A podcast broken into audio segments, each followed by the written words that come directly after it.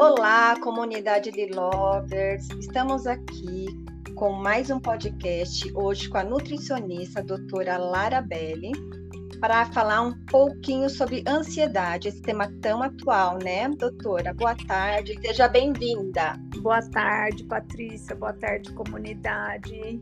Vamos lá, vamos bater um papo bem interessante que infelizmente, né, é a nossa realidade. Cada vez mais as pessoas estão ansiosas.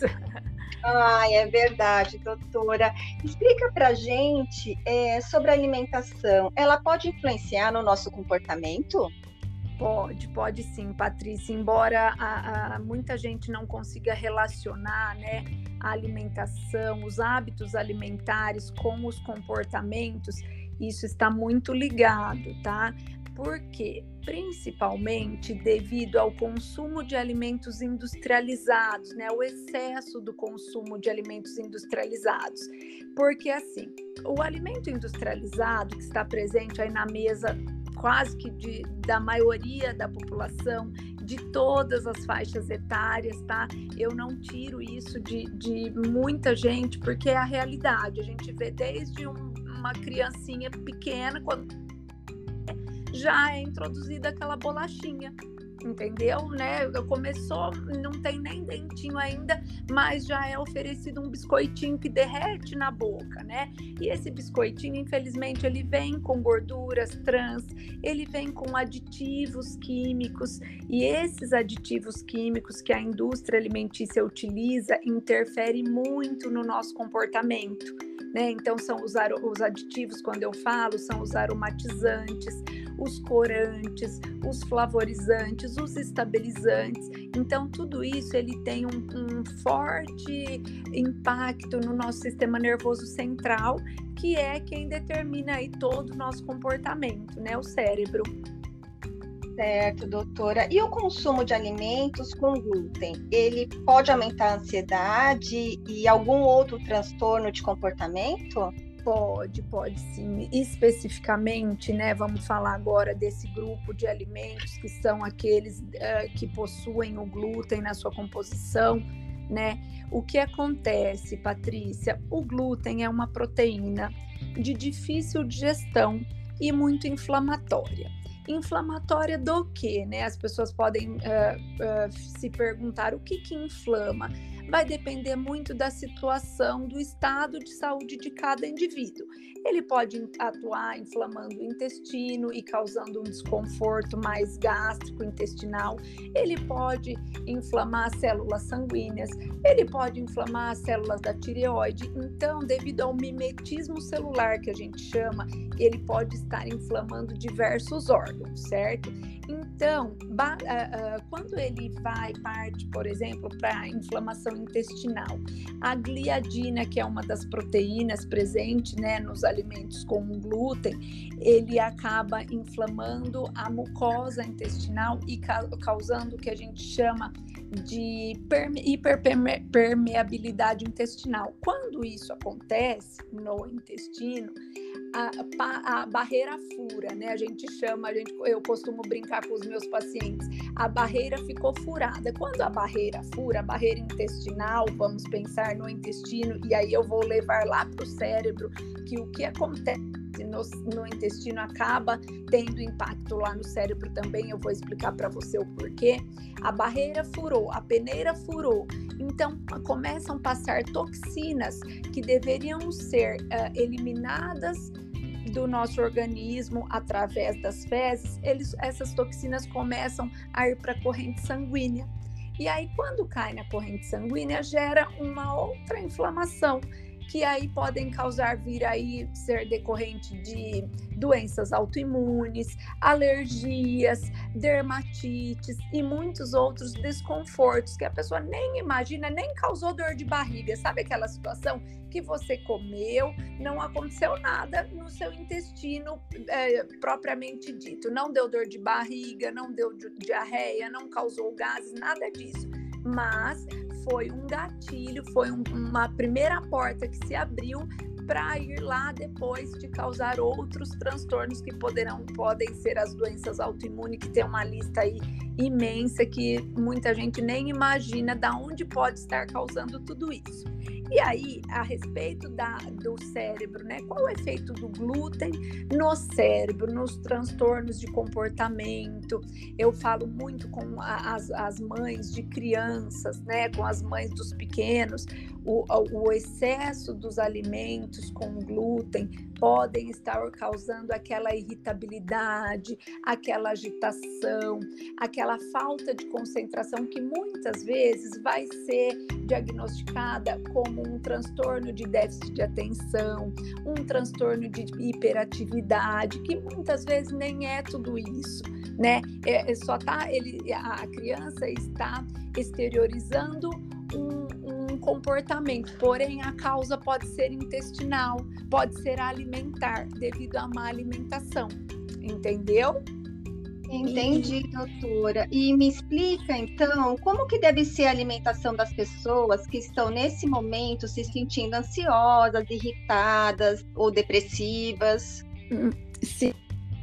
Só voltar um pouquinho mais, Patrícia, que eu falo, o intestino é, ele é tão assim, ele nos, nos Uh, ele me chama tanto atenção que eu falo, às vezes uma pessoa me procura no consultório para cuidar de alguma outra coisa. Muitas vezes até, ah, eu quero emagrecer, ou ah, eu, eu sou praticante de atividade física, eu quero melhorar minha performance, mas eu acabo, eu, eu cutuco, cutuco, cutuco, porque eu quero agir mesmo no intestino, porque ele pode ser o causador de muitas coisas.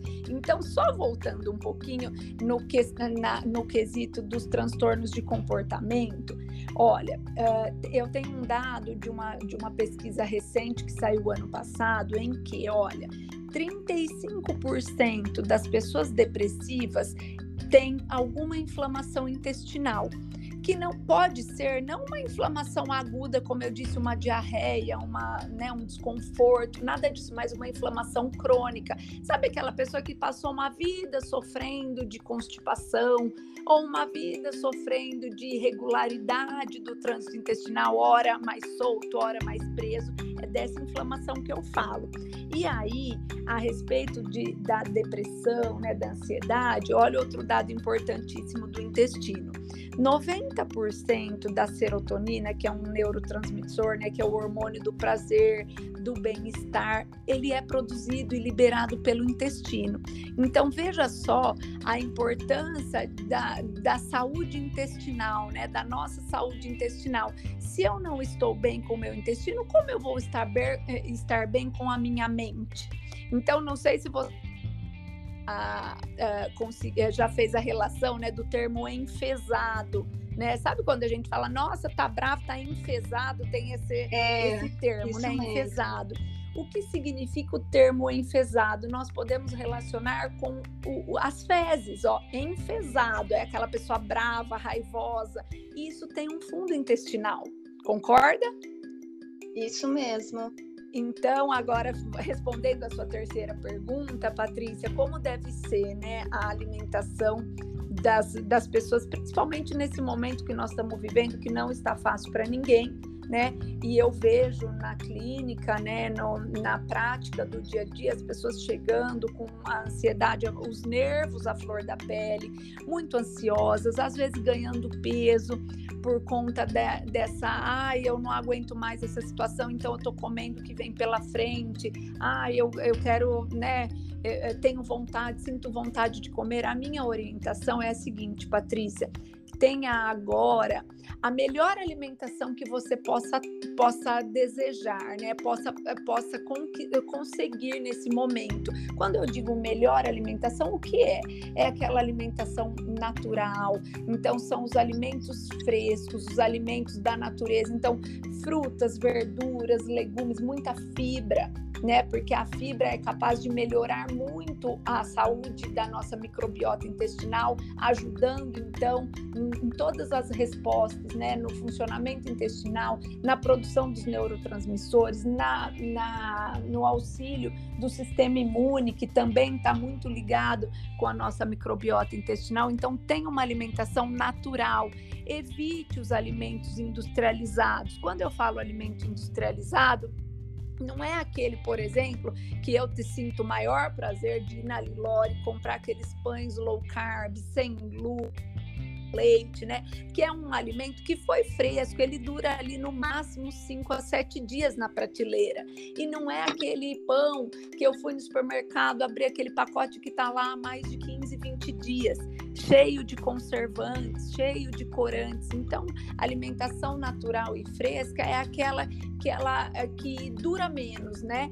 Então eu sempre brinco, quanto mais durar o alimento, menos você vai durar. Então, consuma alimentos que estrague rápido. Sabe aquele? Porque significa que ele é fresco, que ele é natural, né? Diminua o consumo do açúcar, o máximo que você conseguir. Não interessa se você não é diabético, ah, porque muita gente chega assim, ah, eu posso comer açúcar quanto eu quiser, porque eu não sou diabético, na minha família não tem essa essa predisposição, mas não é disso que eu estou falando. O, embora você não tenha o açúcar, principalmente o açúcar refinado, né? Ele é prejudicial. Então, se você gosta daquele alimento um pouquinho mais doce, faça uh, o consumo mínimo possível, né? Não abuse desse tipo de alimento, porque eles também prejudicam e muito no nosso comportamento, tá? O açúcar, né? Os carboidratos simples são alimentos viciantes que têm um impacto muito grande no nervoso central. Consuma muita água, um ponto que eu gosto mesmo de falar é da hidratação né? Não importa, você não, não adianta você ter uma alimentação maravilhosa e se hidratar muito pouco. Então hidrate-se, hidrate-se com água, com água de preferência uma água alcalina, né? Uma água de boa qualidade. Esses são pontos assim essenciais para se ter uma boa alimentação e conquistar a saúde, né, Patrícia? Porque eu falo alimentação é um pilar importantíssimo na conquista da saúde, né? É verdade, doutora. Muito obrigada, muito esclarecedora suas informações. Nosso papo foi ótimo. Ah, eu que agradeço, viu, Patrícia? Estou à disposição aqui e eu posso falar um pouquinho da, da minha atuação aí. Quem tiver alguma dúvida, acho que podem, as pessoas que estiverem ouvindo poderão mandar, mandar perguntas, né? E aí a, a gente já faz o, o o despacho aí das, das respostas, se alguém precisar de algum auxílio. Eu gostaria de deixar aí meus contatos, né, as, as minhas redes sociais. Estamos com uma clínica eh, multidisciplinária em São Paulo, que é o Instituto Nova Saúde, então sigam lá nas redes sociais. Estamos também com, uma, eh, com páginas né, de informativas, educacionais, para levar a saúde e a informação pra, sem, sem limites, né? Não temos limite para levar a informação, que é o que mais as pessoas precisam, né, Patrícia? Porque com informação sempre é, poderão tomar as melhores medidas, as melhores decisões e ter, ter melhores escolhas, né? É verdade, doutora. Muito obrigada. É, o pessoal pode deixar o comentário, podem fazer perguntas e agradeço sua disponibilidade em estar conversando com a gente. Muito ah, obrigada, viu? Obrigada eu. eu. Eu que agradeço o convite. Muito obrigada. Boa tarde. Tchau, Boa tchau. tarde. Tchau, tchau.